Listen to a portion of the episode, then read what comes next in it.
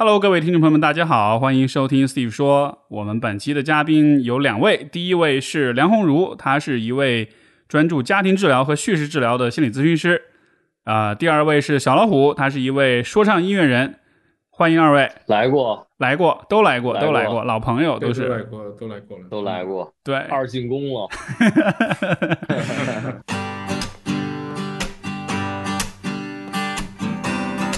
欢迎收听 Steve 说，和我一起拓展意识边界。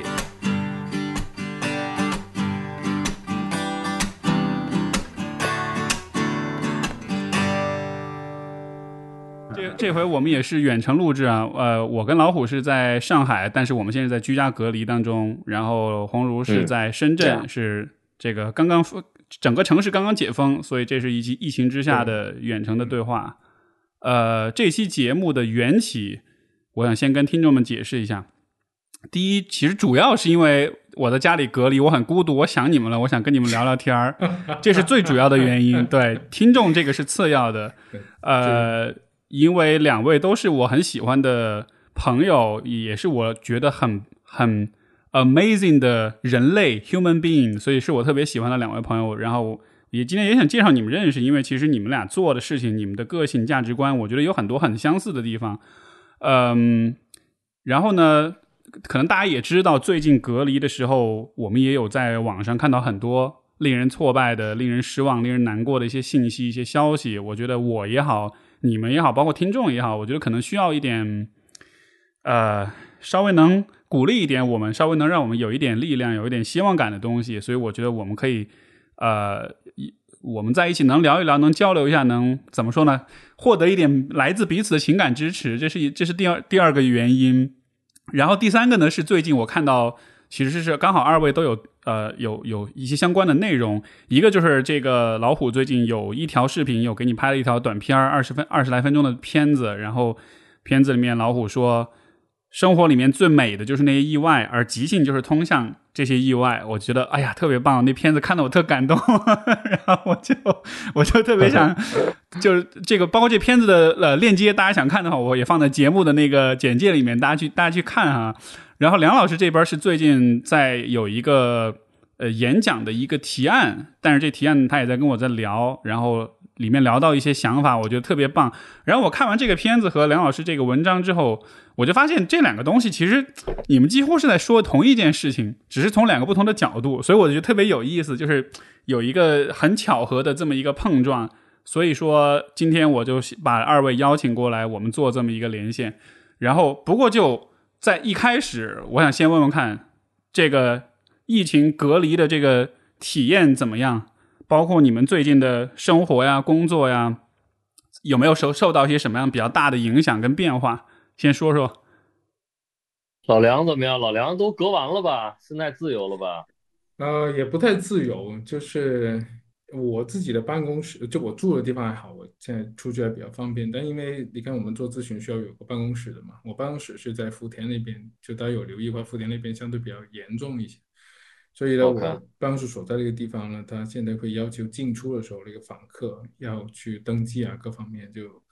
呃，就站在我的角度，其实我是不太希望我的来访来找我的时候还要去登记个信息的，因为这也是涉及到他们私隐问题，所以我现在都啊、呃尽量减少那些面询啊，所以变得就都在主要是通过网络啊，这样是有一定影响。因为呃，说实话，Steve 也知道我们做这个工作了，其实一个稳定性是很重要。因为就当他就定期的来，然后有个这样的空间，有个这样的关系，就是对话的时候，就他们很多时候会好很多的。但通常这两三年就是会发生这样的事情，已经变得不稳定了，变得不可控，就多多少少就无论是就即使我自己的心情都会受到影响，因为现在状况是这样的，每个星期它都会有新的防疫政策。啊，所以我们每周一都还要打电话去街道和小区那边去问，说这星期又怎么样？这里边的你有人来找我，我真的是什么都答应不了啊，就这种状况了啊，就随时都在变很多意外，对，都在变，都在变，而且这个变你自己其实是完全意料不到的。啊对哪里又有疫情啊？就他们那每个区决定怎么样，甚至他有些时候下到每个小区都会有不同，这时候你就会变得很不可控。对，而且尤其对于你来说，因为你做家庭治疗，所以有的是不是不止一个人来，对吧？一大家一群好几个人来，这样的情况要是隔着网络的话，那个那个应该很很难吧？很难很难，所以基本上就是这两年我做家庭个案都很少了，就是中间插空的，呃，平静一点的那段时间会做一些，不然人家就那些之前不是开个玩笑吗？说那些咨询师说，那万一就是说你的来访来到你的一个办公室的一个楼里面，突然间跟你说你一个楼封了。你要跟你的来访封在那边 七天，你怎么搞？然后做家庭治疗的人就吐槽说，跟一个人封在一起还好，你跟一家人封在一起，你怎么搞？所以这个就你一想想就觉得这这实在是没法搞，所以最终还是决定就先停掉这些了。哎呀，组成新的家庭呗。在某种形式上面是的，我想过了。就如果真的发生这样的事情的话，我我们就当当人这么相处算了。我也会建议他们，你们找别的咨询师吧。我现在也跟你这么搞也做不下去了，那就也没办法。入赘了，就对，最好最坏的打算。嗯，OK。老虎怎么样？这两天，今天是上海隔离的第二天吧？你现在还好？还行，昨天昨天第一天那个在家简单做点饭，看会儿书，然后我觉得这两天唯一给咱们有点安慰就是这个外边太阳还不错，嗯，就起码你往窗外看的是一个明媚的一个天气。如果要是再是一个阴天下雨，估计就那个感觉会更压抑一点。当然，除非有那个多愁善感的朋友喜欢下雨，那那那是另外一回事儿，也希望他们开心呗。对，这个，然后昨天晚上。那个约了几个朋友一块儿看一个电影，大家同时播放，然后看完了，呃，就像咱们现在这样视频聊一聊，交流一下这个电影的观感。看什么电影？是一好的交流。看了一个老的香港的电影，叫《半边人》，就是，对，嗯，知道吗？老梁看过吗？那肯定看过啊！哇塞，厉害呀！怎么样？你喜欢那片子吗？还不错，我觉得很有。我我哇！我看这个片差不多十几年前了，我实在不是很记得那个具体的，嗯，但我记得这个名字，嗯。呀，里边就是很特别，它里边那个男主演叫王正芳吧，他是，嗯，因为其他所有人都在说粤语，然后他操着一口北京话和英语，就是因为他的身份是一个。就是类似留洋回来的，他就是在美国生活，然后，但是这演员的真实身份，他就是也是从小生在北京，然后就是当时随着他爸爸就是属于民国那种知识分子，然后就是国民党一块儿去了台湾，然后在台湾待几年，那个他又去美国念书，然后在美国念书的时候，后来回那个大陆接触了那个周总理，就是说，就是也是对台湾有些不满，然后因为这个台湾就给他变成黑名单了。然后他就只能黑在香港，然后黑在香港几年呢？他又是对大陆做了一些批评，然后那个大陆也是在某个时期，呃，也是把他给对把黑名单了。后来可能七八十年代，他他就恢复了，他就可以来大陆了。呃，反正是一很有魅力的一个演员，他很有意思。然后四十多岁之后才就开始演电影，然后他那个演的第一部就是这个《半边人》，后来他也作为导演，他也拍了一系列的片子。然后跟那个什么张艺谋、陈凯歌和当时在纽约那帮人都很熟，然后他也包括他跟什么马丁斯科塞斯啊，跟一些知知名的电影人也都有过各种交流，所以他很有意思。这这个哥们儿，嗯，这个片儿讲什么了呢？大概是一个什么方向的内容？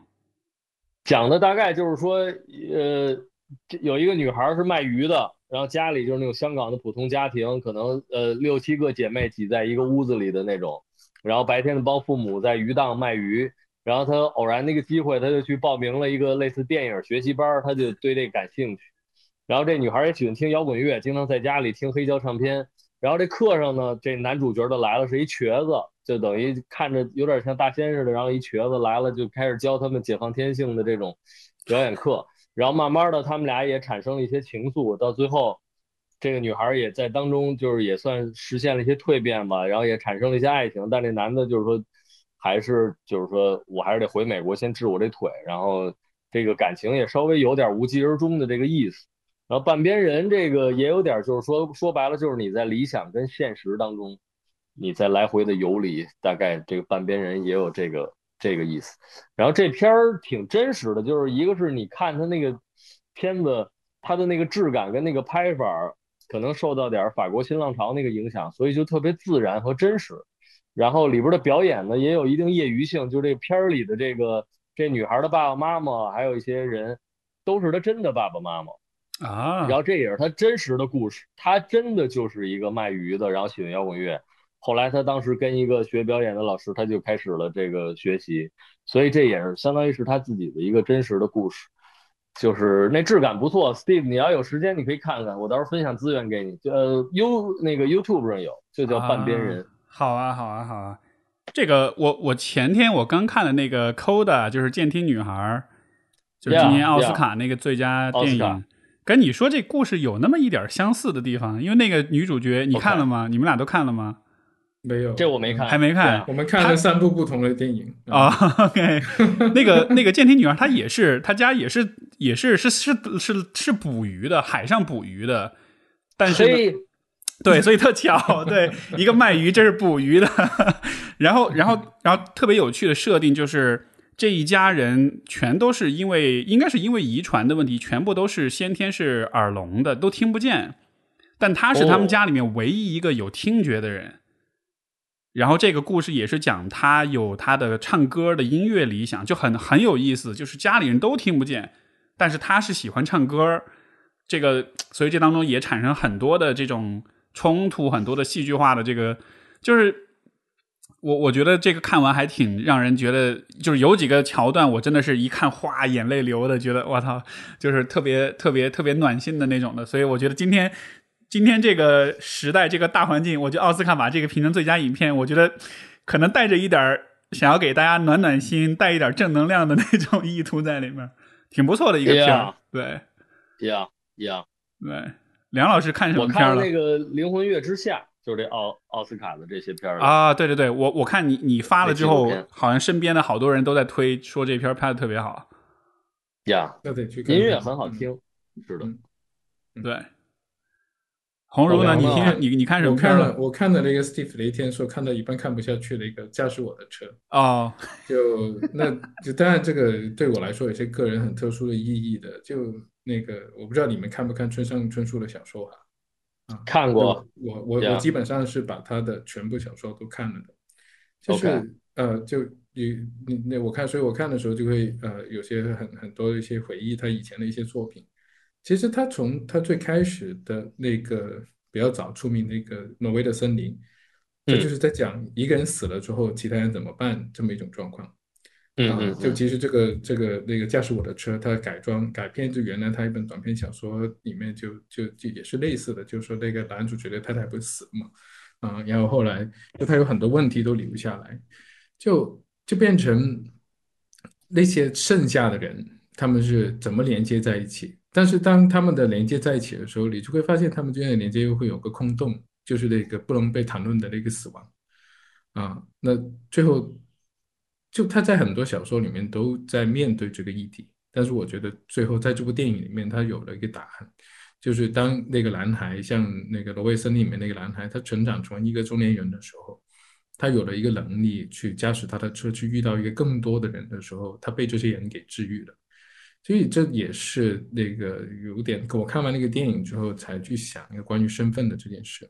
因为那个片子里面那个主角啊，他他们基本上就生活在一个非常现代的一个社会，现代社会里面赋予你太多的那个身份，而且这些身份甚至规定了你如何去生活，所以就变成你的关系有很多都建立在这个身份之上的，你很难去超越这个身份去做一些事。但同时呢，这身份我觉得又妨碍了人去互相去认识。认识了一个更复杂的、他更不统一的那个人，就好像那个电影去到最后，就是他认识了一个为他开车的一个小女生。那个小女生的妈妈，就如果从那个精神健康的角度来说，是应该有些病。但是从那个女孩子看来，我妈妈有病的那部分，和她很爱我的那一部分，就是都是她来的。啊，就我们为什么不能接受一个人？他是这么简单又这么矛盾的呢？其实这是一个很好的问题，就是在反思，就是说，呃，我们觉得一个好的妈妈应该是怎么样，我们觉得一个坏的妈妈是怎么样的，但是我们很难去把这两个人混在一起。但现实当中，其实所有时候我们都会碰到一个人，他跟我们的关系里面都会有这个好和不好，甚至有一些我们不明所以的部分啊，这这个就很重要。但我们现在好像为了可控，我们都要求你一个人格是稳定的，你的行为是统一的，就你里里外外是一致的，我们才高兴。但实际上你不可能的。我们回顾一下自己人生经历，你怎么可能是统一的？那么无聊，对吧？你说这个让我想到，现在我们的身份最大的一个划分就是阴性跟阳性。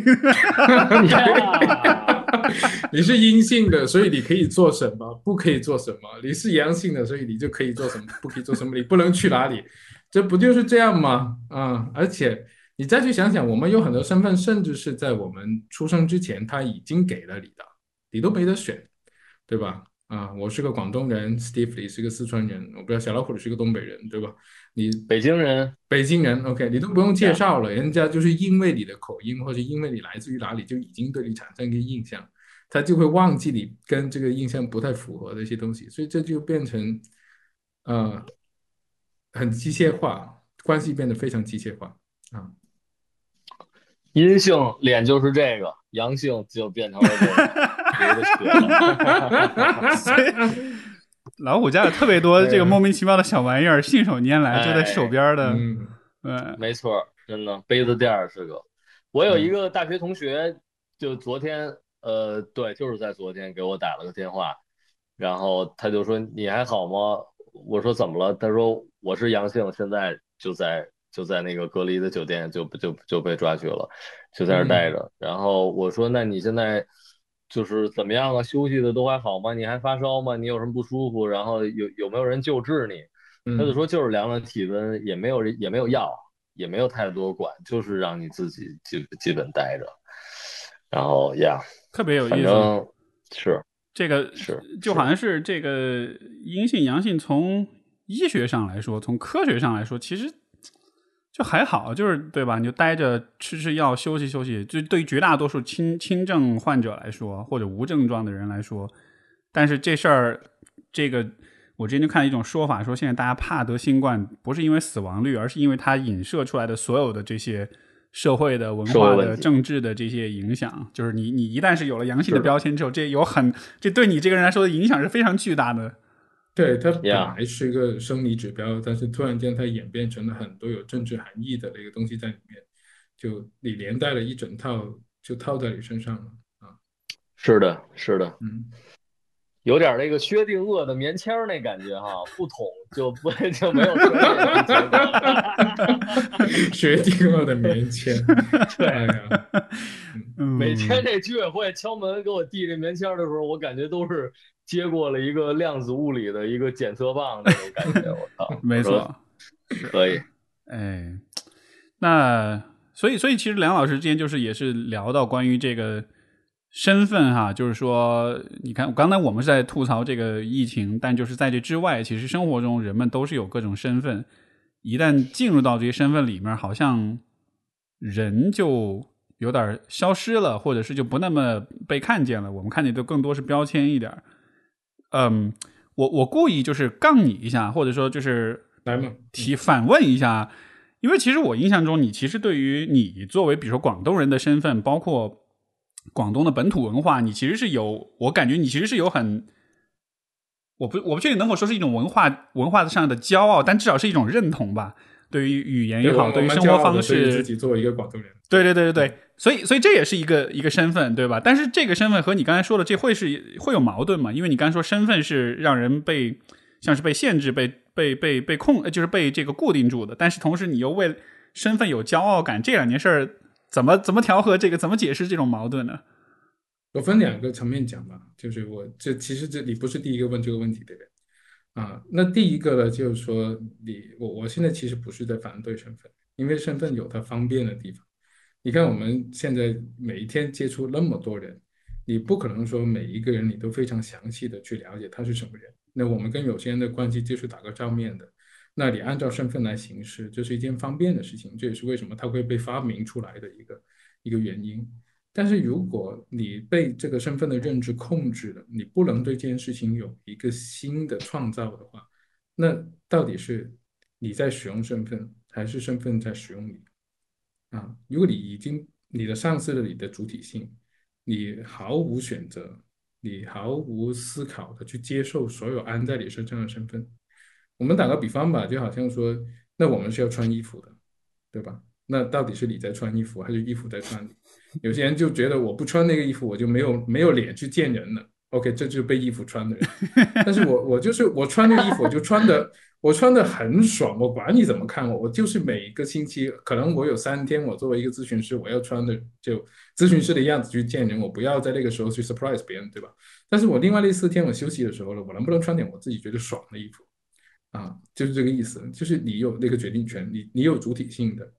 啊，而且你去思考你要怎么用你的身份，什么时候用，如何去用，这也是一种很重要的一个一个思维的训练。我昨天看的那个小老虎里就一一条给你拍了一个视频，就是你其中提到一句，就是说那个对于我们这个八零年出生的人来说，有那个呃自我意识的觉醒是一件很重要的事。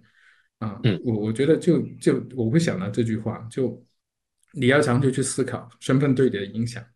对你自我塑造的影响，对你做决定的影响，啊，不等于你一定能够去完全抛弃这些东西，但是你会跟它产生一定的距离感之后，你是获得一个自由的。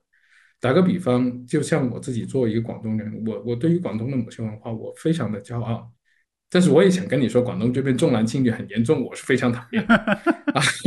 你知道这件事情好笑到，就是我女朋友是云南的嘛。然后她回去跟她爸妈说：“哎，我交了个男朋友是广东的。”她爸妈首先说：“他们是不是一定要生崽啊？” 所以这就是就 OK 了，就是那个开玩笑来讲。但问题就是说我我能不能对我自己所被赋予这个身份，我有我的意见，我有我的反，我我有我要反对他。我说我作为一个广东人，但是我不希望我是这样的一个广东人啊。你这这个就就就是第一个层面。但第二个层面还有就是说。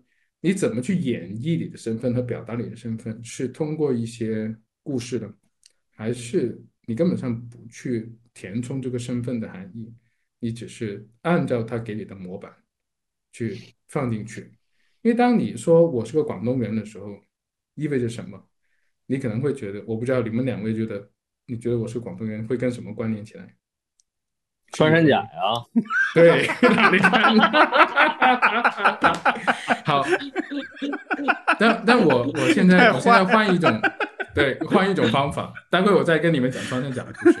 好，我换一种方法来介绍广东。那在我生长的广东，它就是一个水乡，所以在以前那个呃那个公路网络发达之前，我们大部分都是靠那个河运来进行活动的。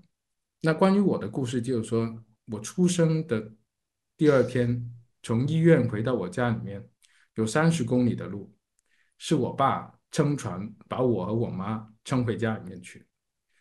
啊，然后就是冬天的时候，所以我妈当时跟我讲说，她抱把我抱在怀里，然后看着我爸就一身肌肉的那边撑船，她觉得自己是全世界最幸福的女人。OK，这也是个广东故事，啊。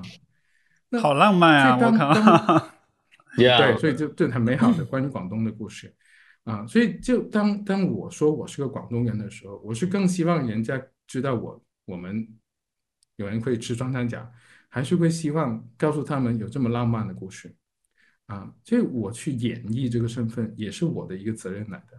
我要让你们两位，你们一个四川人，一个北京人，了解一个广东人小时候是撑船回医院，或者从医院回家的。啊，是不是有什么不同？然后说回那个小老虎刚才一讲穿山甲的一个，这是一个很吊诡的事情。嗯，那我们本来没有那么多人吃的，也吃不起。但是呢，改革开放初期，有很多人冒慕名来到广东去做生意，然后他们哎，听说这边有很多野味吃的哦。好，那你作为做生意的人，你听到有一群有钱人说这个事情，你是不是就会做这种生意？所以，这个东西它变成一个风行，是被催化出来的，并不是它本来就是这样子。那这也有点，这确实挺诡异。这有点先有山还是先有穿山甲？对对，就有有人吃的，有人吃的，但是这并不是很普遍的一件事情。谁呀？天天没事去去那玩，西尿酸高的很。就是又容易有毒、有寄生虫，所以其实它并不是很多人做的一件事。但因为有人来猎奇，要又有人回应这个猎奇，所以经常我们是看到那些其实是外地的老板、餐馆老板来到广东开了这些野味店，去供给那些外省人吃，跟我们没啥关系的啊。所以这这里面就我相信呀，对，应该是应该是这么一个感觉。我我很多时候，我现在在你们的家乡一样会发生这样的事情。啊，我我觉得这个也也是很神奇。我前年去到大理的时候，整个古城所有酒吧都在唱民谣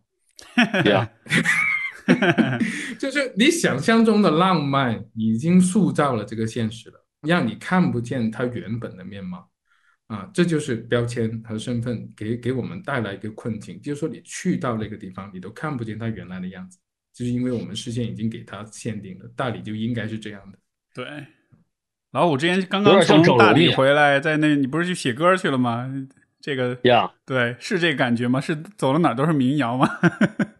在古城呃，反正古城就肯定一塌糊涂，就跟任何这个一个旅游城市的一条旅旅旅行街一样，或者跟咱们这个任何一个大城市，比如你去南京，它也有那种步行街；你去，对，你去上海也有，北京南锣鼓巷或者王王府井大街，一模一样的东西，可能都是一模一样的，卖的那种吃的，可能都出自于同一个厂家的那种制式化的批发似的，然后卖的小商品。也基本都是一样的，然后都有那种假人在那推磨，有一假的人，那挺狠的。是是，反正呀，就特别像那个 i robot 那种感觉，反正都是一样的。反正，哎，就就属于城市的整容嘛，整完了之后，呃，别说原来的样子，可能再也看不到原来的样子了。这张假脸戴的久了，就觉得这就是他的样子。尤其是新来的人或者新出生的人。呃，都不会知道他曾经还有过什么样子。从他第一次见他就已经是这个样子了，所以呀，咱们就属于相当于老同学，知道他小时候长什么样。后来他的未婚夫已经没有见过他当年的照片了，可能都销毁了，就是这样。对孩子生出来才知道，是是的。而而我觉得，就是我们这代人就是挺挺奇怪的哈，就是其实是有一个很很夹缝感的。像你看刚刚你们说的，就是好像小时候也有过。你看，比如说这种什么撑船从医院回家，就有过那个时代的生活体验，但也有今天的这个高度现代化、科技化的体验，就好像是。是是有这么一个跨度在里边的，这个是这个，我觉得某种意义上也算是一个还挺丰富的一件事情。就相比于从小只有，比如说这个是叫什么，呃，互联网原住民的这一代来说，嗯，对呀。刚才这个红如说到身份这个啊，就是我往回拉一点。其实当你在说那件事儿的时候，我觉得其实老虎在就在我从旁人来看，其实就是一个非常典型的代表，就是说他没有被他的身份限制住，但他是在。就是他是有他的主体性的，因为我们说到他是说唱歌手是 rapper 对吧？昨天那个那群里不是还有个 另外一个那个 jazz 吗？他在说嘛，就是他 就是说，哎，我介绍一个一个说唱歌说唱歌手进来给大家认识，然后那个 jazz 立马就发了一个视频，就是那种特狠又又又，就那种你知道那种特别典型的，我就说你没错，就是这样的，我就说，哎，你看你这是成见，我说你这是刻板印象，但是我遇到老虎，我就觉得他是个特别奇葩的这个。存在就是他其实一点给人感觉一点不像那种典型意义上的 rapper 那样的，就是大金链子呀、钱呀、妞啊、跑车什么的。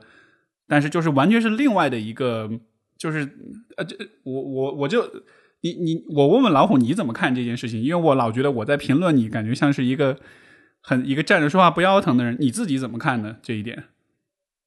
因为你邀请我今儿跟老梁聊天，更促使我的不一样。我这叫什么？谈笑有鸿儒，往来 无白丁。你看，这这就是我爸给我填的坑。你看，但名字又不是我取的，他取之前又没有问过我的同意，是吧？对，这这是我爸。你当朋友不错，都有资格引用这句古文了，是吧？我们谈笑有你。我就觉得呀，身份这东西，我觉得老梁说那个故事，我觉得真的，我我很感兴趣。我觉得，呃呃，其实认识一个人，一个是需要时间，另一个最快的，其实就是有有一个好的好的故事，是对的。只不过有的人他很在意故事，他会讲故事，他也会用故事来塑造他自己。呃，但有的人无意之中，比如说他陷入了一个别的故事里，他甚至都没有自觉。我觉得身份就像是一个既既有的故事。那有的人特别坚守自己的身份，或者说利用这个故事来讲述他自己，呃，他也觉得这样很好。就像那些传统意义上的说唱歌手，我觉得他们也都在 某种意义上，在一些就任何一个很典型的被某种定义框定的人，甚至都有点那种戏剧感的那种。强烈的，他们可能 都是借用了一些经典的故事。我那个，呃，前因为我因为因因为我现在一礼拜看一本书，之前看了一本好像叫一本小书叫《叙事的胜利》，然后里边它有五个篇章，就是分五个角度，其中有一个讲的就是这个，呃，就是说大家都很喜欢讲故事，因为我们这个传媒的时代，比如说你每天你看到那么多稀奇古怪的故事，或者说。名人的故事，通过电影，通过报道，通过什么轰炸着你？那有些人自己也想讲故事，也想用故事来表达他自己。比如说，有一哥们儿是那个，呃，挺有名的，是一个呃，应该是一个英国人吧。他他就说，当年二战的时候，然后他就他就到法国去帮着那个法国的那个。军队去抗击纳粹，然后他后来被纳粹抓住了，他就是死也不松口，最后还侥幸逃出来了。然后他把这故事就是给讲给一个记者听，那记者惊了，给他写了一本书，叫那个绝不肯开口的男人，就是那种有点咱们这儿那江姐那感觉，然后大卖作为一个著作。后来有一天，反正来另外一哥们儿说。说这人他妈谁呀？说我们没有这人，根本就我们这军队里哪有这人呢？后来再一问，那哥们儿承认说，我就是看各种报纸跟那个什么，我就自己就想的，嗯，我完全构建了一个这么一个英雄故事。然后这本书又变成一个那个搁的那个虚构类的那个著作那栏去卖去了，然后卖的还是挺好，因为大伙儿说我这人也够一梦的。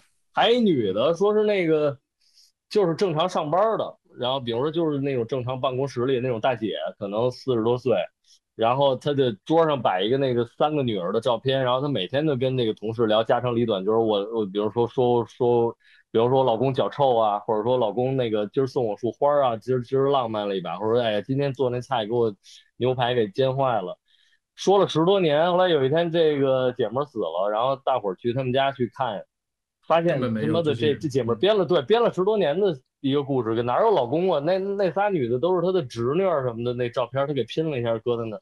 你说这也挺狠的，就是天天的，就是他是他也他他也不为了牛逼，他就是讲，他就自己活在这里边了。这就就就我觉得都很有意思呀。对，我为什么要说这个？我也我也对，很很有趣，很有趣，很有趣。就是讲起这个，那个如如果这个叙事变得市场化的话，那其实它有点偏离了它自己本身。那这也是非常有趣一个现象，因为很流行嘛。你看，我们这几年开始搞投资，好像每个那个投资人、每个那个创业者都要讲故事啊。我曾经有一段时间听了很多说，就是你要去呃把你的 idea 啊，把你的这个传播出去，就要讲故事，就甭管它真假。但那感觉是怎么？如果你听了那么多假的故事的时候，大大家会不会也疲劳了呢？就。我我觉得他是不是，即使他真的很精妙，他其实缺乏一种打动，最起码是打动他自己的力量吧。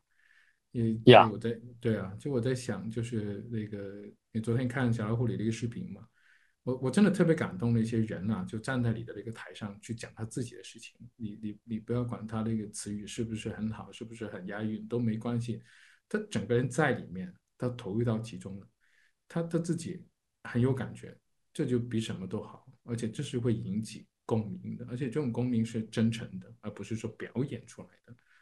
嗯，如如果你通过表演一个故事，那不就只是另外一个身份吗？那都不是你自己了。对，呀，这个是感觉这个呀，sorry，你说呃，咱们轮着来，轮着来，这这个连线啊，说话容易串。就就我跟听众解释一下，这其实是呃老虎经常做的一件事儿，就是他就也是我觉得他很奇葩或者很非典型的一个地方，因为一般。艺人表演就是站在台上说啊、唱啊，然后表演，大家在下面看。但是老虎很多的现场其实都是都会邀请听众上台，就即兴自己去说自己的事儿，给一个 beat，然后就开始说，哪怕他说的像不押韵或者说的这没有 flow 什么，但是他就就一直在做这事儿。所以这是我觉得你做的特别特别，也是特别打动我的一件事儿，我觉得是特别了不起的。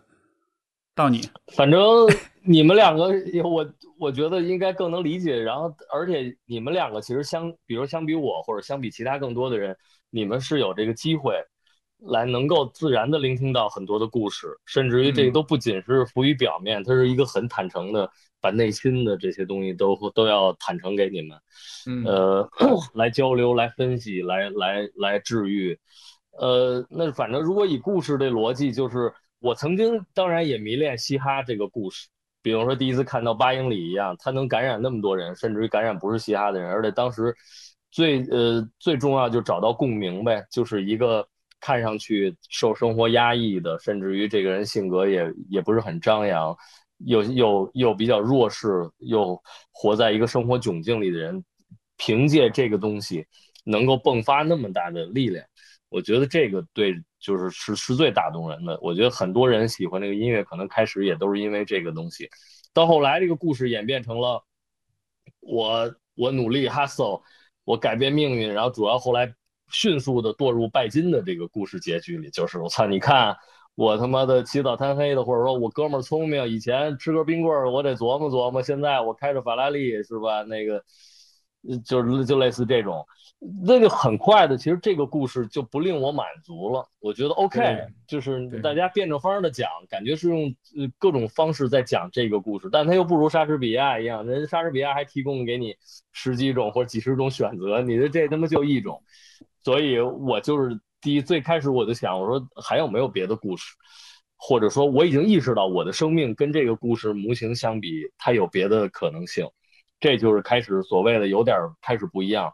那到后来，像刚才咱们聊的，就是我渐渐的也发现，这种极度个人化的音乐和这种思路，其实会导致人的焦虑和越来越自我。这种自我，慢慢的你会失去对生生活和对世世界的兴趣，也会失去对别别人的兴趣。然后这些东西只会让你慢慢变得封闭和狭隘，最终导致焦虑。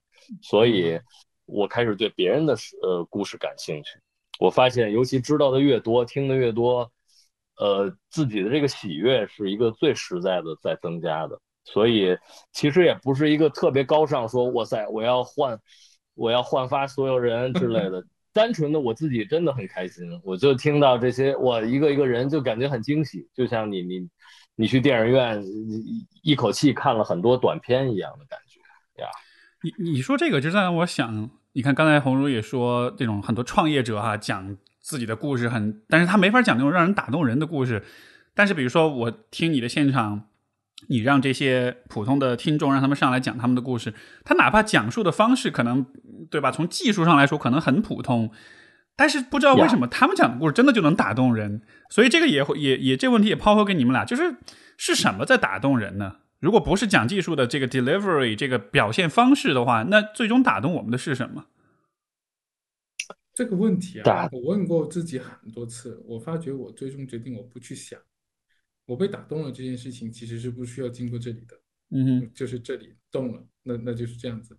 而且更重要的就是，特别是他他自己通过他的这个演绎这个故事，他重新创造了他自己，这件事情更重要。我觉得他他比他原来多走出了一步，就像小老虎你刚才讲的，你你穿了一个别人给你的故事，你把自己投进去，但你发觉不满意，啊，然后你要更多，你想要更不同的东西。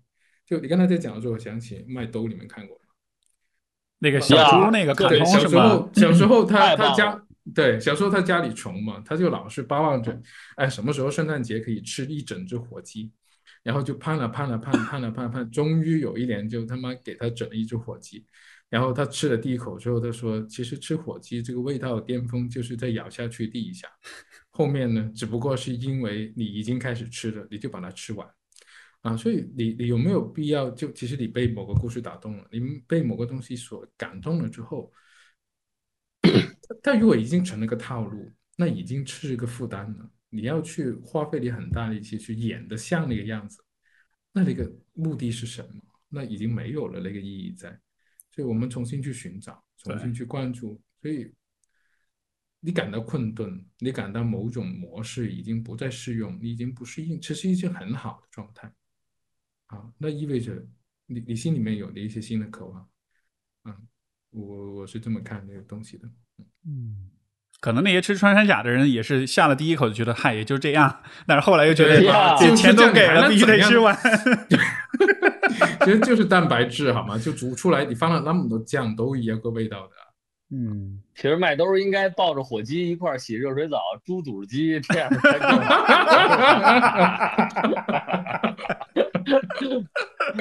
哇，太棒了，那个画面。嗯撒点胡椒。嗯，挺有意思的。我觉得一个舞台是一个很重要的一个，就是一个场景，就是这就是为什么这种表演性的东西，或者比如说哪怕做小的工作坊，它没那么多观众，但是依然就是构建了一个场景，它和这个比如在大街上突然一个人说起来可能不太一样，在这个场景下，别人自然的会把一定的时间和关注力交付出去。这个情况下，首先就是会比你的日常有一个加强的一个效果。就像这个人，你看，比如上了一个男孩或上了一个女孩儿，假如说在街上，也许大多数人都不太会，就是说仔细看，因为如果他不是特别耀眼或者特别漂亮，或者大家有有那什么，但是那一刻，所有人自然的，哎，这个人我开始看他了，胖瘦穿什么衣服，和他将要开口，他是谁呢？他要说点什么？就自然的会有一个期待，我就像是要开彩票一样，他此刻变成了一个彩票，一张一张即将被播放的光盘。我觉得这个东西就是拉高别人的期待，这个是一个重要的。还有就是和一些具体的生活细节绑定在一起，这个也会让这个这是故事的绝佳的佐料，它不是一个简单的概括，这是一个活生生的人结合他自己的生活细节。还有一个就是叛逆，我觉得这个东西是最能挑动人的，也就是大家在讲述的时候，都是哪怕我有压抑，我有什么，但是往往是那种你能感受到这人不顾一切的，就是这时候急了，说出他对于一些他平时没法反抗的，对老板的不满，对父母的不满，对一个政策的不满，对一个很愚蠢的看法的不满，他就突然的他就说出这个，我觉得这往往是最有利的，我觉得就是。这是一个很重要的东西吧，所以会让这个故事变得精彩呀。是，可能因为你在叛逆，我很有趣啊。你说这个就是我们对叛逆的故事，包括你刚才讲八英里啊这样的故事，特别让人呃着迷。你你们觉得会不会是因为，如果我们在叛逆的时候，就好像是叛逆是有代价的，是有甚至是有风险的。但是一个人如果即便有风险，他也要叛逆，可能那意味着他是真的这么想的。就好像是他在叛逆的时候，他表达的东西，可能我们会认为是更 real 的，是更真的，是更能信赖的。因为人与人之间没法心电感应，我没法就是提前预判你到底现在说这话是真的是假，像创业的故事那样的。但是好像叛逆的故事就是是有这么一个辨别的辅助在里边的。还有你刚才说那个舞台那个，我觉得挺有意思。我觉得，嗯，就好像人。就特别有意思啊！就是你看大街上一个人说他的故事，没人听，但是为什么舞台就会有这样的？就就就像是我们在心理上，人的内心是像是、呃、天生就是像是划定了一个舞台的这么一个一个一个概念或者是一个机制，就是人只要坐在一个有舞台的地方，他自然就会知道该干嘛，他就知道他要闭嘴，他要看别人，而他要期待着戏剧，期待着很夸张的事情发生，这样的，这好像也是这是天生的吗？你们觉得？呃，我倒觉得这肯定也是经过驯化的。就比如说我，我前一段还看一个书，是那个 David Byrne，是 Talking Head 的那个主唱，然后他写的一个叫 How Music Works，就是制造音乐。那里边有重要的一章，就是说，比如说原来呃像莎士比亚的这种戏，在歌在歌剧院，呃。大家是可以随便嗑瓜子儿、吃饭、喝酒，甚至于能直接就是冲着台上说：“你他妈再来一段，刚才那段唱的挺好的，可以。”就就是不像现在，你看咱们是吧？你听古典音乐，你你那个睡着了打呼噜，你都会很内疚的，或者说你你不小心打一喷嚏，边上人会看你的。但是他意思就是当时是那样的，所以这都是一步步的演化来的，就是大家现在变得，然后因此这个音乐的编写也也开始发生了改变。比如说以前的这种，甚至在这个音乐厅里演奏的音乐，它的一些抒情的和一些复杂的变化的段落是比较少的，因为在一个相对嘈杂而且不是很好扩音环境下，因为当时为什么交响乐团一下甚至于得上百人，不是说为了这样能编排的更，就是为了音量，你就得二十把小提琴才能满足两千人听到，甚至上万人。你要就四把是不行的，但现在加一个麦克风，四把小提琴够了。所以，呃，作曲家像马勒这种，他也开始更多的做一些抒情的或者很细腻的段落，甚至细微的那种小的声响，把这动态给差距拉得更大。呃，都是因为现代的技术手段和人们的聆听习惯，就是大家可以安静去去认真的听，才发生了这些变化。所以，就是这个，我觉得他肯定也是经历的变化了。Yeah。嗯嗯，我会想到另外一有一个就是它毕竟是跟现实生活拉开的，就像是以前在部落里，那可能没有舞台的概念，但可能祭祀或者晚上大祭司领着大伙儿来跳，呃，围着火来演，这个和他们日常早上去打猎、去甚至去耕种的这些是有区别的。那所以在那个时候的舞台就是这堆篝火，那到了现在就变成了音乐厅、live house。大剧院、体育场、电视机里之类的东西呀，它毕竟是一个区别于日常的一个一个场域吧，对之类的。对对，这个这个很重要。呃，但我我想到另外一点就是相关的，其实就是说我很同意小虎说的那个，其实是被训练出来，其实就是被这个关注的目光所训练出来。你站在舞台上面，就会有人去看你，又或者是有个摄像头是对着你，这个时候你就有了多了一个角度，你不再是一个。啊，懵懂的、不自知的，你知道有人在观察你，会考虑，就说你呈现出来的是什么东西。所以有很多时候，那个呈现的那个状态，其实是跟那个观察的眼光是有关的。这个眼光在寻找什么？啊，呃，我扯远一点哈，就是绘画方面，我自己关注的比较多。打个比方，我们经常会看到，看到以前有些那个男性的画家去画女性的裸体。他们都是那个肢体都是非常紧张的，摆出了某些固定的姿势的。但如果你这个时候再去看一些女性的画家去画女性，他们就会做出各种各样跟我们想象当中一个女人应该被画的样子很不一样。就例如刚洗完澡出来，然后披下的腿在那边那个用毛巾擦脚趾缝这种动作，你是不太会在一个男性的那个画里面去看到女性这种形象。所以变成你你你要用你的个关注，用你的注意力去寻找一些什么东西。其实有些时候被看那个人是会回应的。所以我觉得更有意思的是，像在小老虎里那个舞台上面，那我觉得是台下的观众他们也足够的真诚，才会能够让这些人被允许去说出一些真的话。但你想想，你一下子站在了一个什么那个你们家宗祠的祠堂上面，你就立刻要变成某种在那里被期待的样子。所以那个舞台，我觉得也有不同的舞台，那个关注的眼光也会有不同的关注的眼光。就像我们在咨询里面，你刚才讲到说有人来跟我们倾诉，就我们现在其实整个行业里面都有个运动，就是怎么去中心化，就是咨询师不是在扮演一个权威来告诉你什么是对和错，就是我们要足够的打开，让这些人他可以自由的在这里表达一些他在外面其实不是那么容易说得出口的话。那这样子，他才有可能会更加的了解他自己和他自己的处境，才会有那个找到那个出路和可能性。所以，我相信这里也有很重要的部分，就是搭台的那个人，就是我们在咨询室里面，就是我们是搭台的人。然后，小老虎里的那个现场，就是你是一个搭台的人，你搭了一个台，让人是可以真诚的。但你知道，有些台是专门让人虚伪的。什么台呀？卫视中文台，对那些比较中央的位置的台，嗯，OK，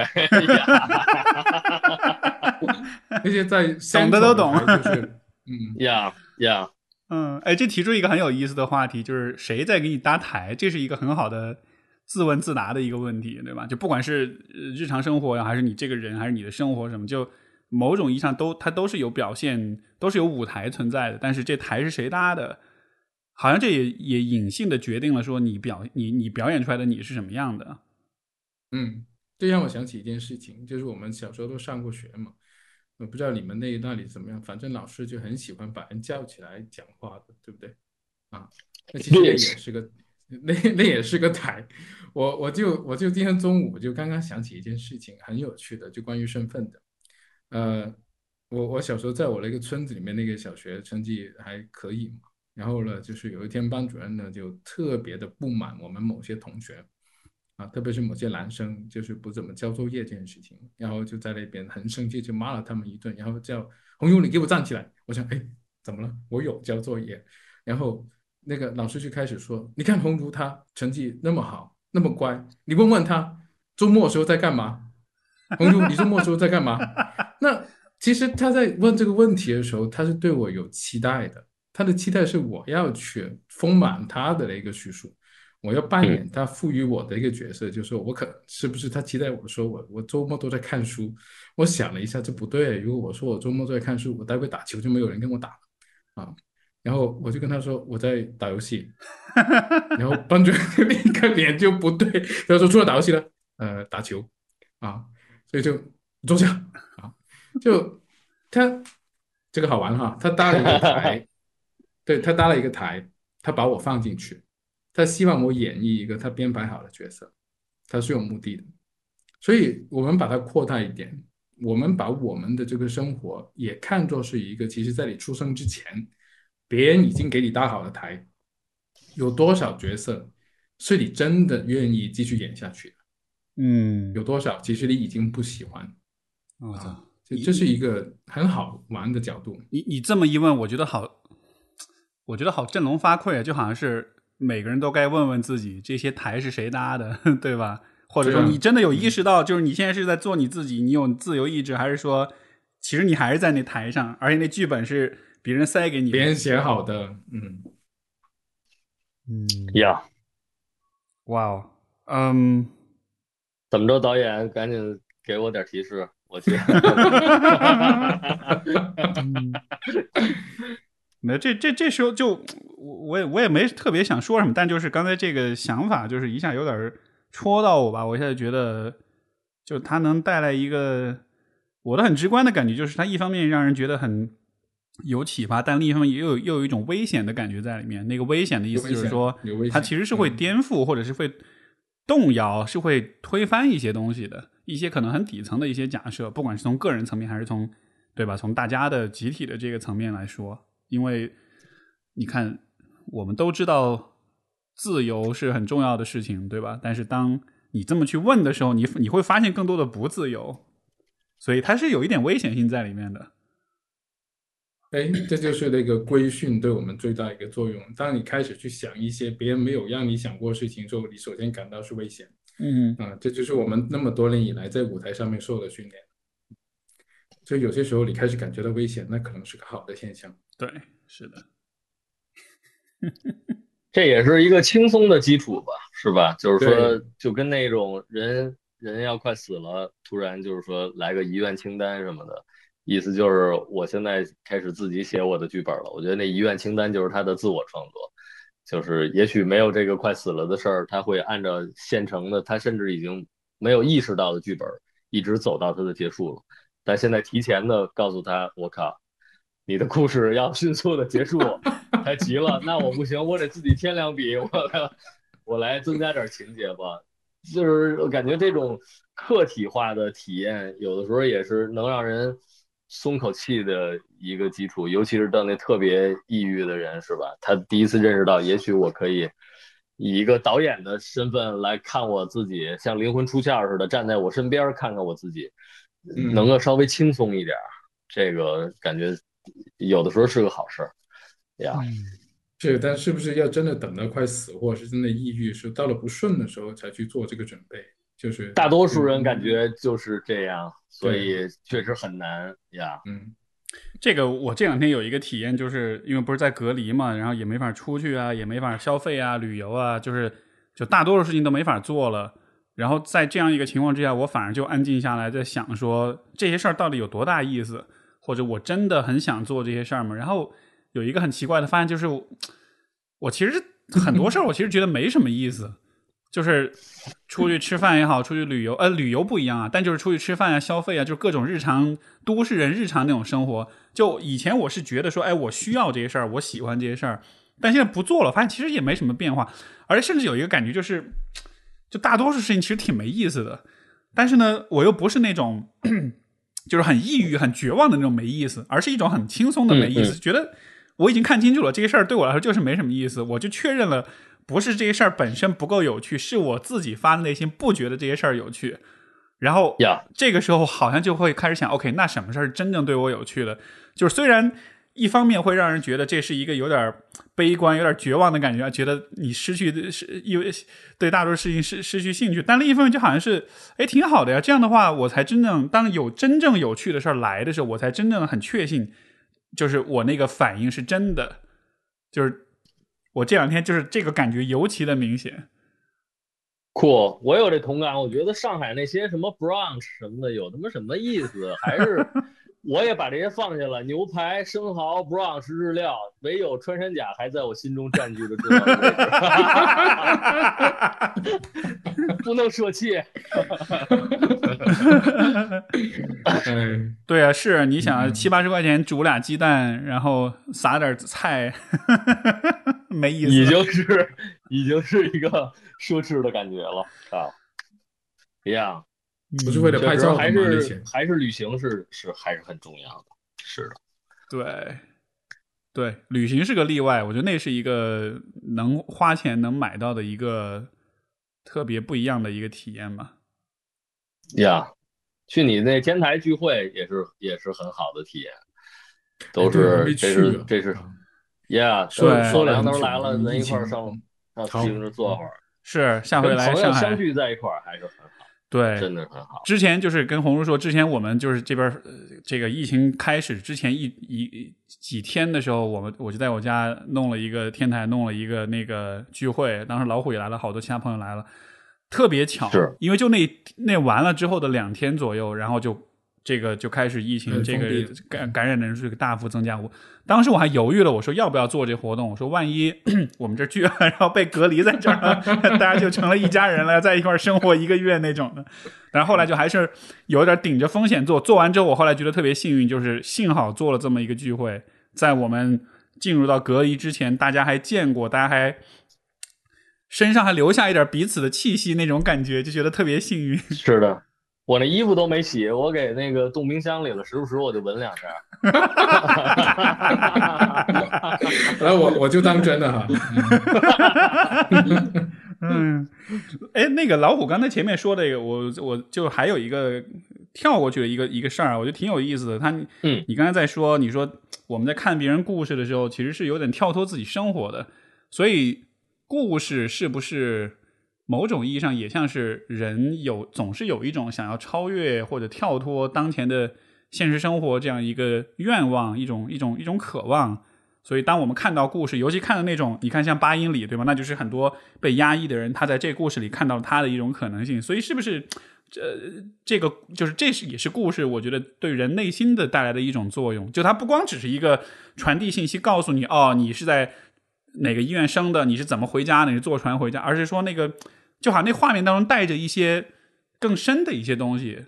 这个你们会怎么想？老亮，不是，我还在想 呀，呃，嗯，我不知道，就是我现在有点那个走神，因为我在想，其实说。那我们是需要从别人的故事里面去获得感动，还是说我们其实可以从自己的故事里面去获得感动？就好像我刚才去分享关于我回家的一个故事，它它其实不在于说你们喜不喜欢，而是它对于我来说很重要啊。就但但它怎么重要法，我也很难说得清楚。但就是因为当我妈几十二十几年前跟我讲过这个东西之后，它就一直留留在我脑海里面，它它是我很重要一部分，所以对于我来说是重要的。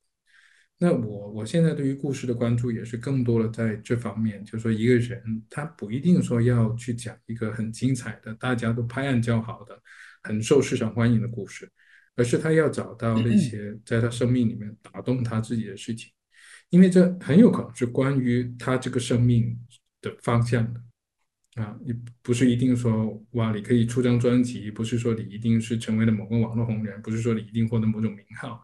而且这个故事，你你在你脑海里面久久的回荡，那他一定在告诉你关于你的一些很重要的事，啊，就去听，对我来说现在是这样的一种享受，啊，就是是这样一种感觉，啊，我觉得老梁说那个他的第一反应就是这个故事的一个特重要的本质，就是说他他说我有点走神儿，我觉得故事就是让人走神儿嘛。这个。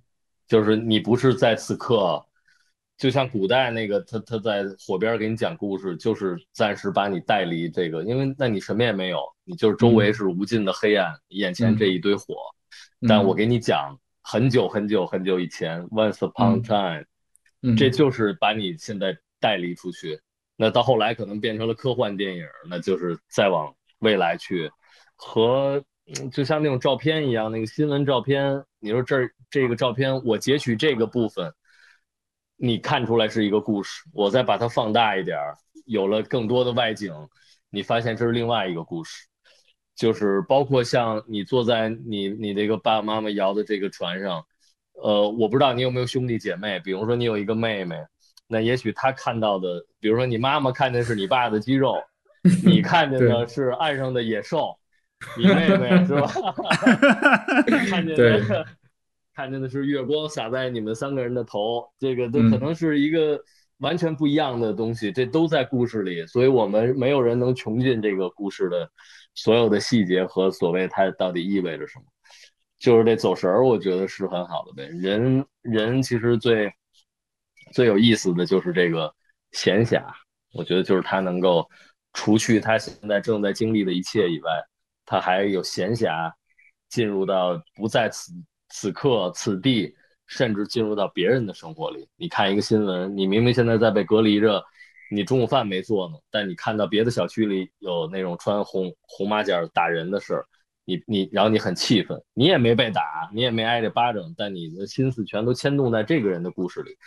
我觉得同情心、正义感也都来源于这个东西呀，走神儿嘛。你你说这个啊，我就想到呃，那个武侠小说，你们小时候都看吧啊？但其实他们现在不那么流行。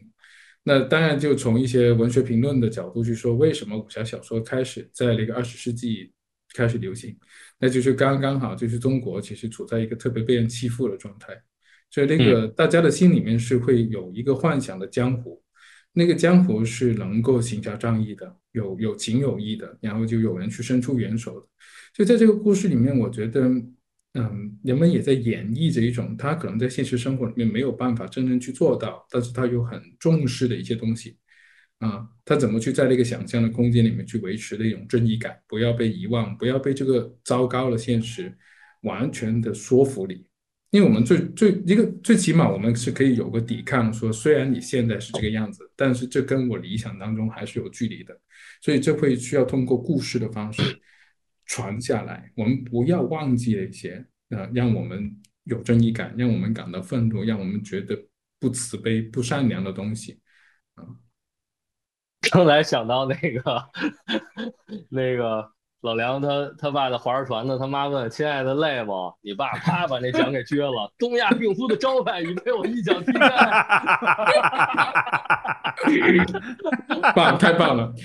对，这就是故事有趣的地方，它可以无限的延伸，它是有一个生长的空间，谁都可以参与进来，但让它变得更丰富啊。但往往我们我我现在就对比来说，那些分析性的语言啊，那些道理啊，那些结论呢，它往往都是导向一个收窄啊。但是故事它是扩散的啊。这个我问问，请教你们俩帮我解决我的一个问题，就是我是一个不那么爱讲故事，或者怎么说呢？就是好像我思考方式是偏理性一点的，所以如果你们有注意到的话，我经常说话都是很容易。很容易就是一板一眼的上纲上线那种，就是我不太用故事的方式讲很多事儿，我是喜欢用道理的方式。但是这个这个这个病怎么治呢？这个病怎么治？OK，我有个方法，救救我。呃，你现在想吃什么吗？现在此时此刻，嗯，我想吃烧麦。烧麦，你第，嗯，OK，嗯，你有没有印象？你其实怎么喜欢上吃烧麦的？我觉得可能想到烧麦，是因为因为在跟你说话，你你是那广东口音，然后就暗示到了广式早茶。然后说到广式早茶，我第一想到就是烧麦，黄黄的皮，上面还点了一点那个鱼子的那种样子。嗯，OK，那有没有跟什么你觉得很有意思的人一起吃过烧麦？这我真记不得了，跟别人好像没关系。那你印象当中，你吃上麦就比较好吃的一次是什在什么地方？比较好吃，哎，还真就是在广州有一回，哎，就就是那回，呃，是在深圳有一回我们去做一活动，当时你也有去，就是有一个线下的演讲，然后你有一天早上我们就是去到一个什么地方就吃，当时我觉得那儿的哦，对对对对对，还蛮好吃的。一个呃，那个好像是一个积极心理学大会，对吧？对对对，没错。那时候那个玄敏啊，还有女王也在。对对对对。哦，这么说起来，对，那回就是就是是跟你们几个就也是有几个朋友一块在吃烧麦，所以可能也是有点。有点帮助那种，那这不就是故事吗？嗯，好呗。烧麦很牛逼的，已经他妈巧妙的回避了三次，最终终于讲出了一个这个吃烧麦的经历。你仔细想，前他妈几个问题全都回避过去了。你为什么喜吃烧麦？啊，因为我这么连上了，对吧？上一次跟谁吃的啊？没也没什么，就就是我自己的事儿。太狠了，这个不是就这个事儿，我。是是这么的，就是说，我不知道这是不是会有一种像是一种习惯啊，就是我我对事情的回忆理解，就就确实不太是从故事的角度。你看，比如说刚才说的吃烧麦这事儿，就是如果你使劲挖使劲挖到后来，你是能挖出是有故事的，但就好像是我第一反应不是这样的。这是因为什么？是从小听故事听少了，所以缺了故事这根筋吗？就是会有这样的可能性吗？有啊，我们现在讲故事确实讲的很少啊。我们一出来就讲道理啊，OK，对吧？你看你你你身后整个书架里面的书有多少是关于故事的书？全部是理论的书。你现在打开了一些音频节目，然后你看到了一些人在干什么，都在都在教你讲道理，都在教你怎么对怎么错，怎么做会好，怎么做会不好。那就我们都变得非常工具化，就那个这部分是非常非常非常少。那想想为什么老虎它那个活动那个舞台那么打动人？就我们看到一些真实的故事，一些事情太难得了啊，太难得了。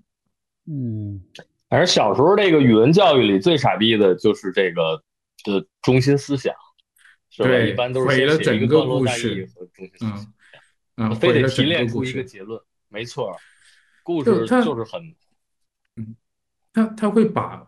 那些本来是复杂而丰富的体验，切割成一些碎片。我例如我印象当中，我最讨厌的一一个事情就是那时候鲁迅不是有篇文章叫一件小事嘛？呀，他课后居然问那个鲁迅为什么就是说那个车是用带倒的，而不是撞倒，而不是掀翻的这种词语。我我第一次看到这个问题的时候，我天呐，我的 fuck！就就你你看完整个故事，你就。你就好奇这一点吗？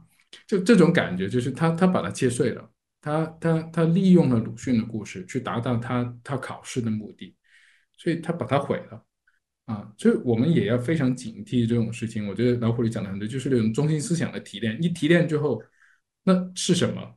你说为什么要吃穿山甲？那是因为它是蛋白质吗？那当然不只是因为它是蛋白质，它可能有很丰富的那种各种各样的期待和渴望、未知你在里面。那但是，一旦我们一提取，啥都没有了啊，呃，很 dry 的。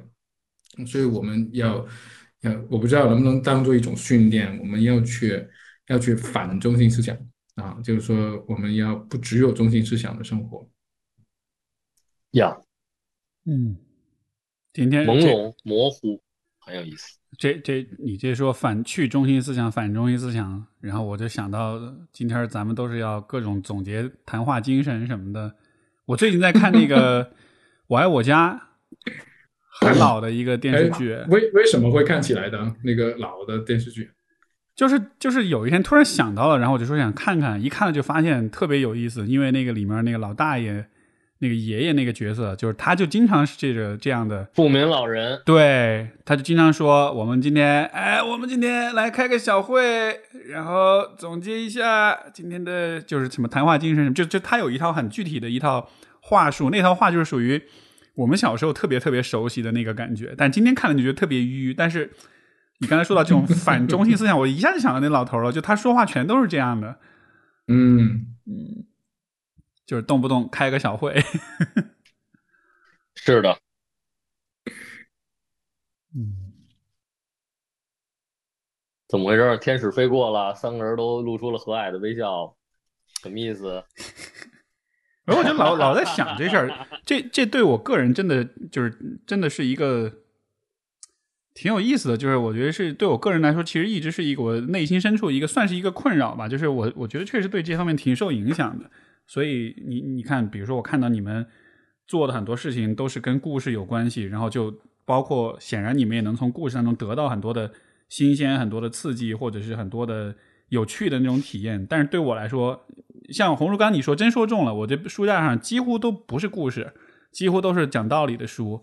但是这确实是会让生命体验变得相对不那么丰富吧。而且我觉得最可怕一点是。我在这种道理当中待的时间久了之后，就好像是人真的会变得像是变迟钝一些，或者对故事就不那么敏感了，甚至以至于当有好的故事出现的时候，我能体会到的那种享受的感觉，或者是那种被触动到的感觉，就好像是也会变木讷一些，也会变得麻木一些，就就是。像是一个，我猜可能也是一个有一定时间驯化训练之后的一个结果，就是我会好奇，我会好奇一件事情：你跟你女朋友谈恋爱的时候，你也讲道理吗？你不会跟她分享你自己人生经历里面你觉得非常有意思的一些东西吗？也会，也会。对，嗯，我们讲，因为我小时候属于特淘气的那种人，所以我讲的故事基本上都是那种干各种坏事儿啊什么的，或者是。就是你知道，就是那种很有点挺叛逆的那种，包括带着我们四川的那个方言去讲，就会有一些挺好玩的一些梗呀，或者什么的，是讲比较多这种。但是这种故事，就我在生活中其他人面前，我就很少去讲，就是感觉跟我这个人的那个，就怎么说呢？我也在表演，我觉得这一部分你的跟你的人设。不是很大，可以这么说吧？对，OK，就是我们之间的故事都是屎屁尿之类的，都是那种，你知道吧？就是都是这种这种这种方向的故事。但是确实在生活中，你你跟我说过一件事情，我印象很深的，就是我有一次不是啊呃，在我们那个群里面那个分享群里面分享一首诗嘛。就我我我是说那个那那首关于啊什么是诗那首诗王黄灿良一首诗，你你跟我讲你拿回去用用四川的方言念给你老婆听，她她听的就那种感觉会不同，就我我不知道有就你当时是什么感觉，就是你用普通话那种很官方的语言和你自己的一个方言，那个方言它带动你很多的一个感受在里面，你再念出来是会很不一样啊，所以说我我 对。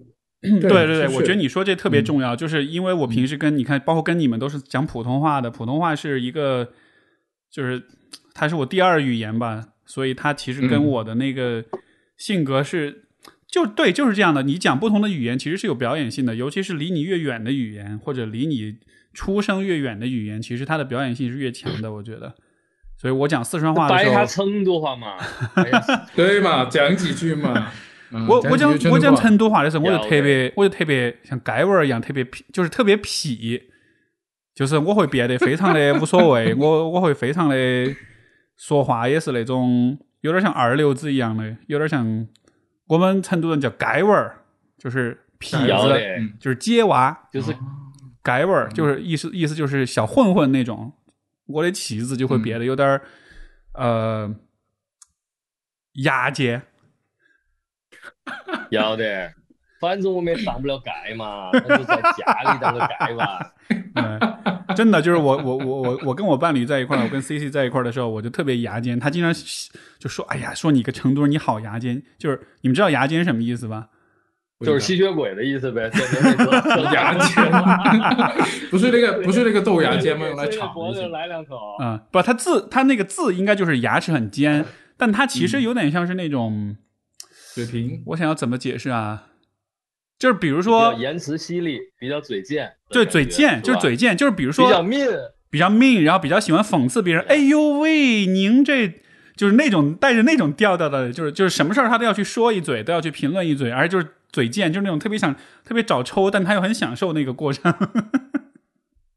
对，大概大概是这么一个意思。那对，这里就很有趣。你看那个官方的语言，其实你看。我我也是，我的母语是粤语嘛，广东话啊，那我不知道小老虎你可能你本来就是北京人，讲普通话可能会更自在一点。但对屌你啦，嗨佬，不過出唔到街嘅，不過聽唔明算數啦。搞咩啊？就是那种，那个是一种训练，它就是让你跟你的感觉远离了，让你跟你的感觉远离之后，你就没有了根，你就失去了情感的力量。所以，我们是要有有有警惕的，就是我们是不是要这种太过于官方的、太过于正经的一些东西代表了我们啊？就这这这是我们希望它占我们生命里面多少的部分，是不是一直这样？就我觉得没关系，Steve 你說你在这里面表现不出来，我也没有表现出来。就我讲粤语的时候也是不一样。我那时候最有趣的就是，啊，我去督导嘛，不是要交录音给那个我的导师听嘛？他说，洪游你怎么一讲普通话就？裝模作样的，那很正常，因为我从小到大讲普通话的场合就是装模作样的场合，啊，就是认识了你们之后，我才会用这个普通话进行了一个生活的交流。那以前我们生活就是粤语的，然后就只有去朗诵啊、演讲啊，在那边装逼的时候才是讲普通话。那在二十几岁的时候的我来说，普通话就是用来装逼的语言啊，表演的语言。那这不奇怪，就但我觉得这后面是可以变得丰富，但问题就是说，对我们想不想老是被套住啊？那个驾驶我的车里面那部电影，我觉得有一个非常有趣的地方，就是说，它它里面就讲那个男主角，他到了一个地方去，他作为一个导演去编排一个舞台剧，他選那些演员，有的讲菲律宾话的菲律宾语的，有的讲那个呃呃国语的，有的是讲日语的。然后甚至有一个女孩子是一个哑巴，不会说话，她用手语来演，特别震撼。就是你其实有些时候发现，你不需要听得明白对方那个具体的语言在讲些什么，那个言辞的意义有些时候并不是那么重要，反而是那种直接的交流情感，整个氛围在這裡，你会被打动的。但是那种打动不是一种具体的某个词语说这句话很美啊，打动了你，而是那个氛围，那个气场。迸发了一些火花出来，我相信小老虎在你的那个现场应该会有很多这种时刻吧。有一个时刻，反正呃，我那个除了让家大家上来即兴，就是自己的表演里有一场是那个开头，我就打印了一些我自己写的一些当时在船上的一些日记，嗯、然后我就在就是让那个全场黑着，我就拿一个手电筒就在那走来走去。然后随便看见谁，我拿手电筒照亮他，给他一个纸，让他来读。嗯，然后我就拿手电筒照，然后大家所有人都在黑暗里坐着，然后就听到一些不同的声音在读一些莫名其妙的话。然后有一个女孩，我发给她的时候，她一读上来，她就拿四川话就在读。嗯，然后而且读的那段正好是一个，我就是写了一个特别绕的这么一个话，就类似，呃，人海也是海，不在也是在。人在也是海，人海海不在，人也不是海，海也不是在，人在不不海在什么之类，然后他就是 人海也是海，不在也是在什么，然后大家就惊了，因为前面人都还是可能有的人声音微弱，有的人有点磕巴，但都是还是用普通话在念嘛，然后甚至有的像读课文，有的可能加点感情，但那个女孩上来就拿四川话一念，然后大家就就觉得很超现实，然后也很驚嘆。也挺，我觉得这个戏剧效果是确实是很是是很有意思的那种，嗯嗯，挺有趣的。这个 这能不能一定程度上解释？因为你看老虎每次跟就跟你聊天也好，或者看你的表演也好，我觉得你你你在表达的时候，你我能感觉到你确实是，就像是我我我猜，比如说如果我用四川话表达，我跟我自己那本性会靠得更近一些，会会有一种更自然的、嗯、更更自如的感覺。所以对于你来说，因为你你的方言就是普通话，对吧？京京味儿的普通话，但就是好像我觉得就就已经有了那个那个很自如的那个感觉在里边了。反正我不知道，你也没对比，所以也没法 知道，没得对比。嗯，这个其实要非说，我会觉得有点自卑，甚至遗憾的，就是因为，比如说你们还有自己的一个语言，然后在自己一个语言里完全是另一个人格或者另一个感覺。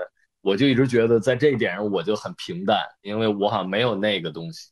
我这我当然这可能这个，呃，官话这个东西也给你们造成了困扰。比如说你认为在这里边你你可能压抑了一些东西或者不太熟练，但是你们也因此拥有了一个两边的一个切换，我觉得这个其实是一个我挺神往的一个体验，因为我觉得这我是完全没有。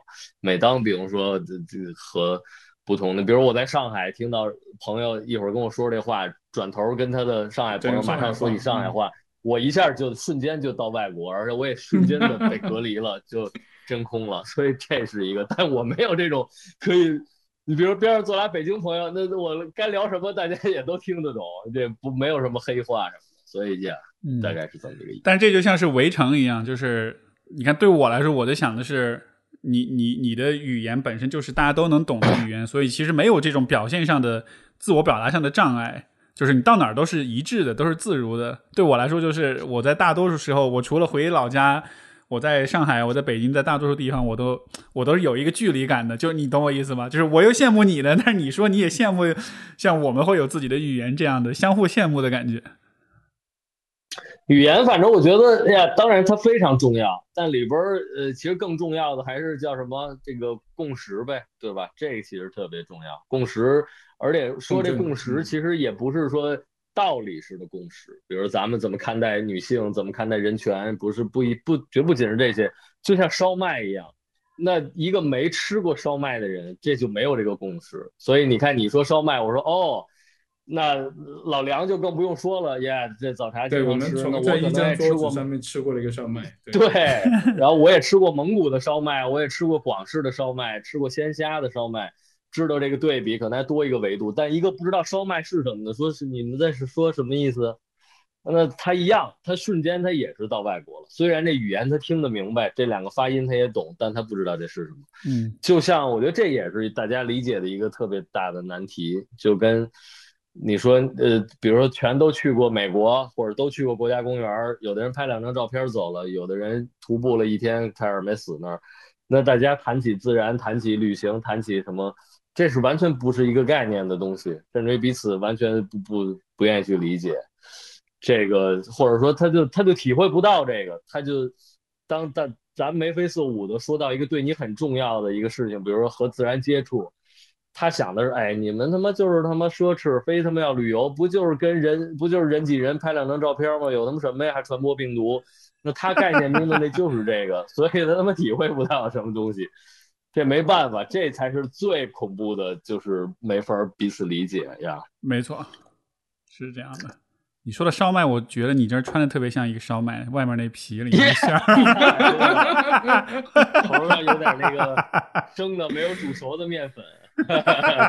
既然你都说了，我我其实今天一上来看见老虎里穿的衣服，你知道我想起谁？你们肯定想不到。嗯，我想起蒲松龄。哦，哇塞！想聊再聊他是什么样啊？蒲松龄，我还真不是那个，不是那个样子，而就是 OK。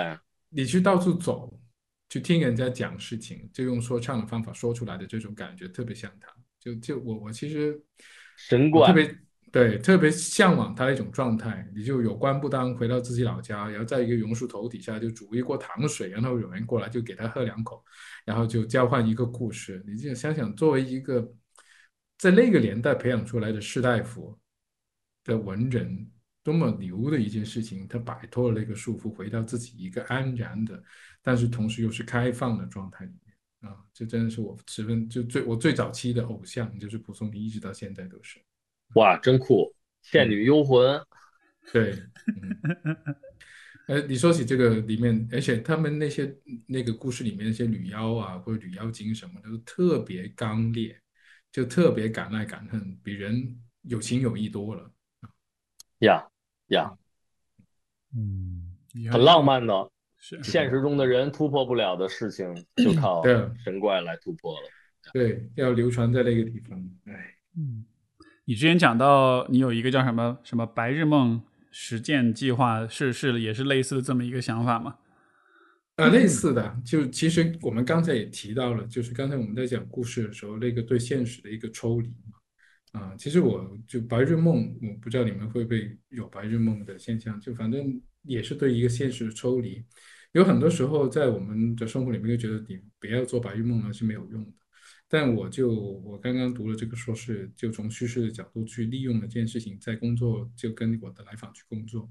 其实往往那些。他突然间冒出来的而且会在你自己心中回荡很久的，让你有很多感触的一些白日梦，它对你来说意味这些东西，可能是你重视的，可能是你想追求的，可能是你想突破的。其实你可以在当中寻找到很多很多的启发，甚至你可以在那些白日梦中战胜了很多现实生活当中你自己觉得非常可怕的一些事情啊。那当它出现了之后，它能不能作为一个起点，你去重新演绎一个新的关于你的故事和你的身份啊？所以就是呃，我就在咨询里面跟我的来访去通过用过这个方法。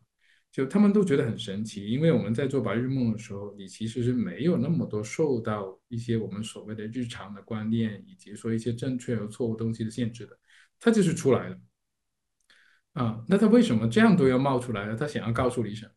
就如果从这个角度去看的话，他是有点意思的。嗯，我我是通过这个方法帮了一些人，他们觉得反馈都很有意思，他们在后面的生活里面都会持续的去，呃，从这里获得一个灵感。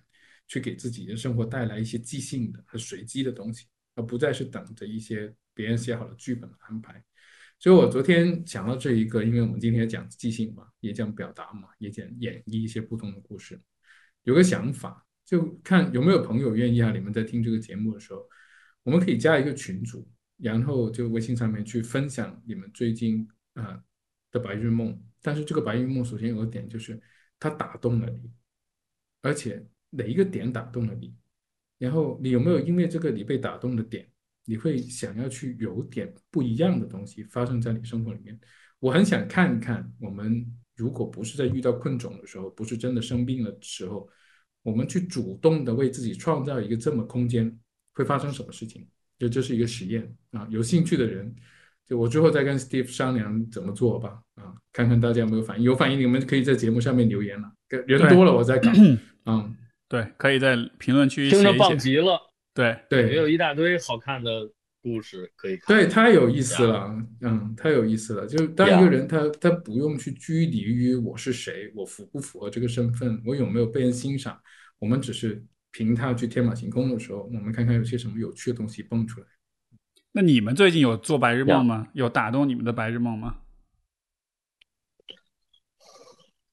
想想。有，说说 啊，我最近经常想的就是，如果我是一棵树，OK，就如果我是一棵树，什么意思？那种感觉就是，你看，呃，一一棵树，它它它有年轮的嘛，这个树是很有趣的一个事情，它的过去跟它的现在是在一起的。它的树枝，它选择不同的路径，我选择左边，它选择右边，是在一起的。那如果我我我是一棵树的话，我就会可以感受到我的过去跟我的现在，然后我也会感觉到我的这个树枝跟那个树枝之间的关联。我可以很清晰的看到我自己的一个脉络，然后我会朝着有阳光的地方去生长。不用管别人告诉我是不是长成圆的好看，还是长成那个长的好看，反正哪里舒服我就往哪里长。所以我就最近就做了这么一个白日梦，就在看着，因为我刚才说这个窗口外面就是一棵很高的那个凤凰木，嗯啊，它每年都在长，每年都长成不同的样子，但每年都很美，有意思。老虎呢？老虎的白日梦，我刚回忆了一下。呃，就很短暂，就是上上一个念头，也不一定是白日，就上一念头，就是老梁在咱们刚才，呃，刚开始连线聊天的时候，他就说村上春树嘛，然后那个说到那个挪威的森林，他是他一说到挪威的森林，然后说到就是大家怎么面对这个，呃，有人走了，然后剩下的人怎么去面对的时候，我当时一下我就特别的 horny，然后因为我。因为我一下想到，因为那个书也是很久以前读的了，但有一个情节我印象很深，就是我忘了那个女性叫什么，就因为好像去世的那是叫直子吧，应该是。然后她还有一个比较年轻的喜欢她的一挺活泼女孩叫绿子吧，是吧？啊，还有一个女性是有点年长的一个，就之前老跟她一块儿去看直子的那个林子。然后林子呀，然后就是那个。就是好像直子就是确定死了之后，他们俩有一天就是是是俩人短暂的聊了聊，然后就开始顺理成章的脱衣服开始做爱，他们两个，嗯，然后他们年龄差距也很大的，然后之前好像也也没感受到这个东西。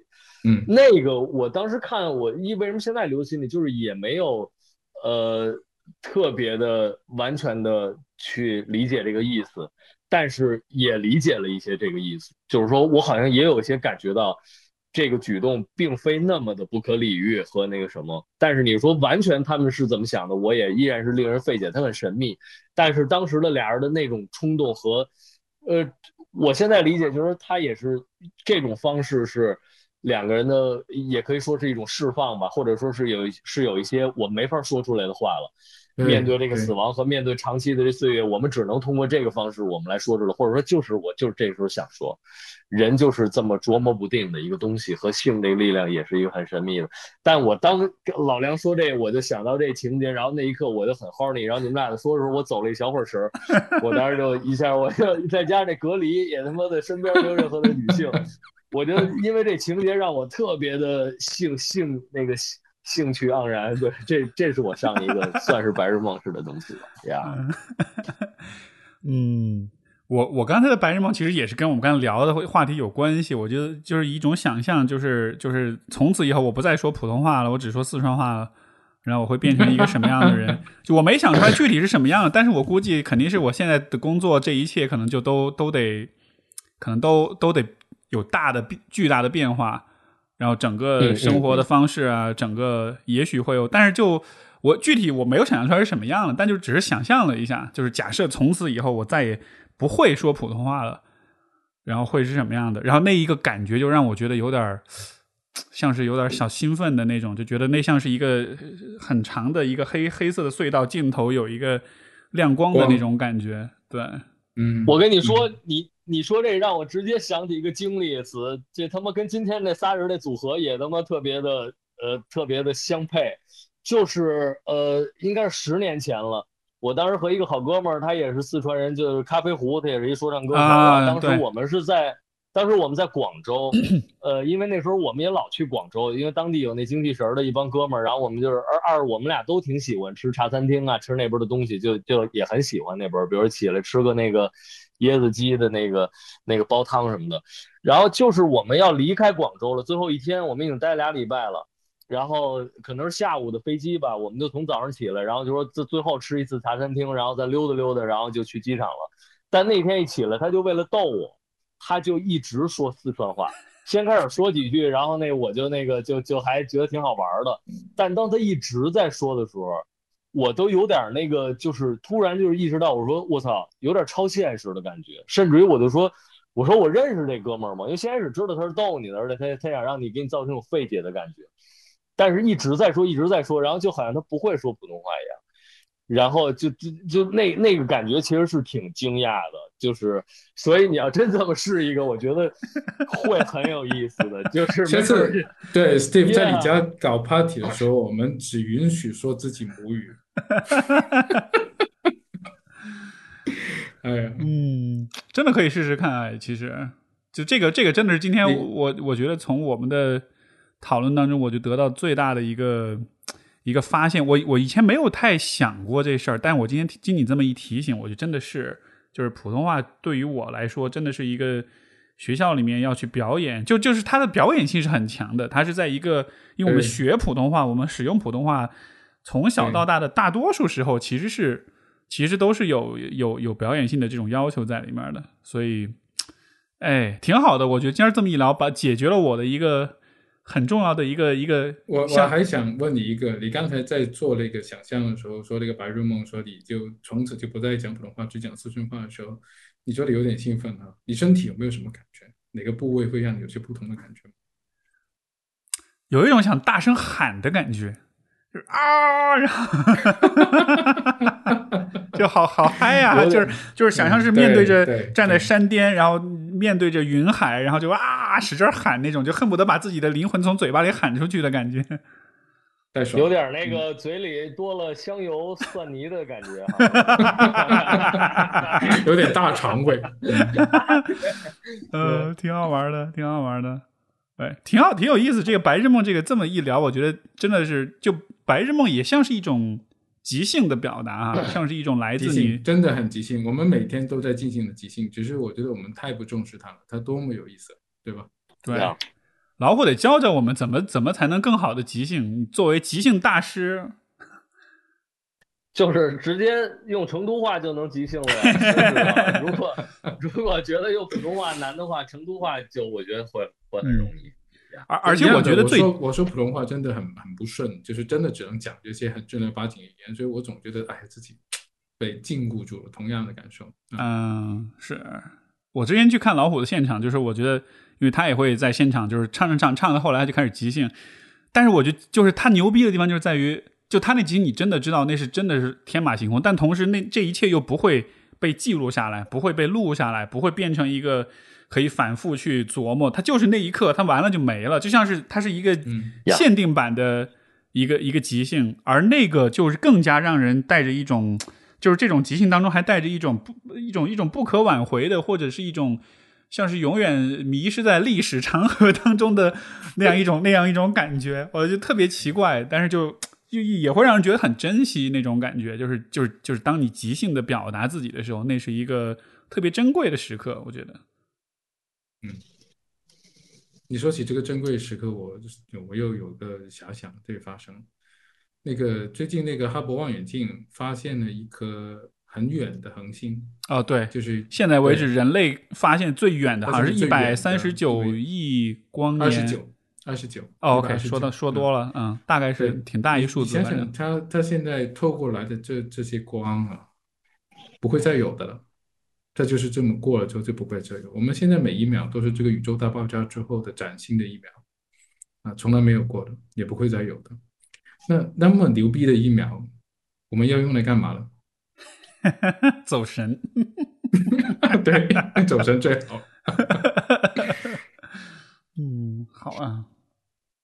挺好的，我觉得今天有点我我觉得你们俩今儿有帮到我，其实因为我其实今天之前这两天心情其实一直都有点波动，有点起伏。我觉得最近看到了很多的事儿，整个这个状态，接下来未来的一些什么，我觉得，但今儿跟你们一聊，我觉得真的是有被你们帮到，所以感谢。我拿小棍儿帮你。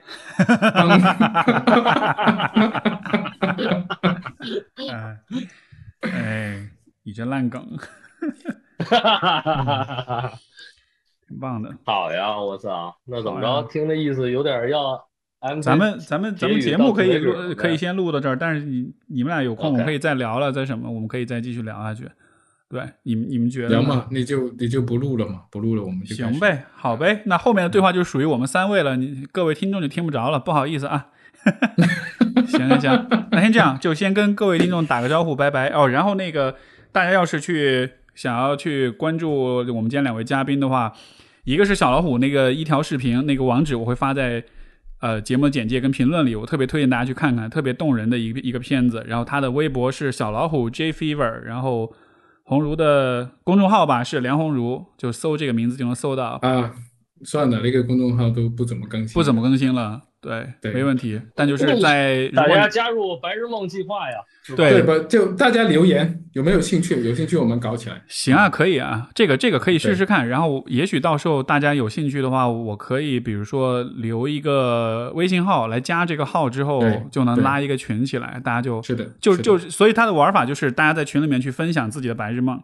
以及我再想想具体怎么操作，但最起码大家有没有兴趣？其实我觉得这个东西不用太严肃，它又不是什么搞心理治疗之类的，就我们只是作为一种创作，个人的创作啊。行行，挺有意思的。好，好，那节目就先录到这儿，谢谢各位收听，拜拜。好，梦里见，梦里见。